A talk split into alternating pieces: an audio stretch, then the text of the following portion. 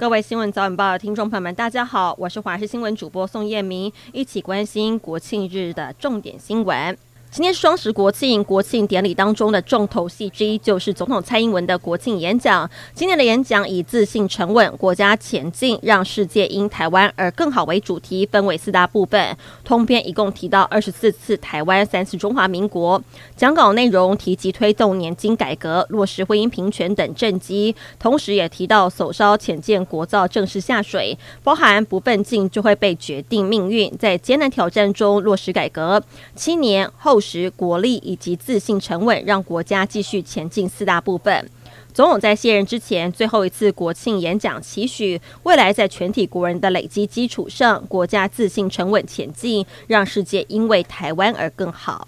而国庆日照例会在总统府前举行国庆大会，也邀请了朝野党魁跟前总统共襄盛举。但今年前总统马英九因为不满将国庆日的英文改成台湾 National Day 而拒绝参加。不过党主席朱立伦则是态度暧昧，没有正面回应。而他今天也证实没有参加总统府的国庆大会，表示自己要跟蓝营十五执政县市一起庆贺一百一十二年国庆。至于民众党主席柯文哲一再坚持蓝白。和要比民调，他则表示希望民众党可以派出层级沟通。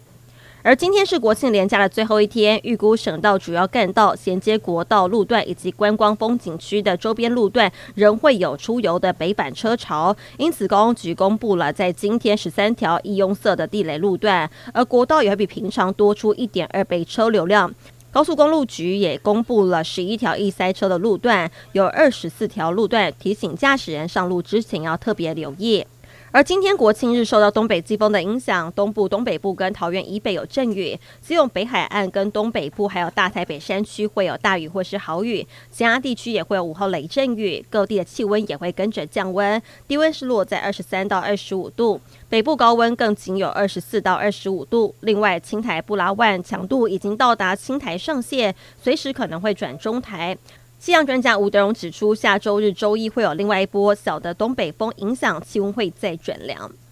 以色列集结了史无前例的三十万大军，比俄罗斯最初攻打乌克兰的二十多万部署还多。美国派出了美军战力最强的福特号航空母舰打击群，开往东地中海驰援以色列。这些军事部署显然都已经震撼到了巴勒斯坦伊斯兰主义的团体哈马斯。根据最新的发展，哈马斯的领导阶层表示愿意跟以色列谈判停火。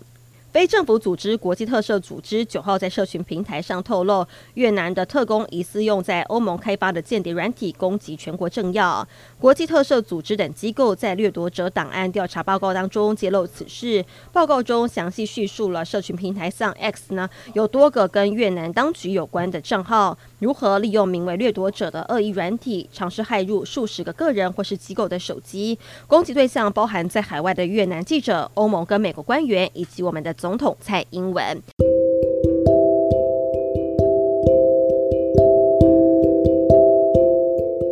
以上新闻内容非常感谢您的收听，我们再会。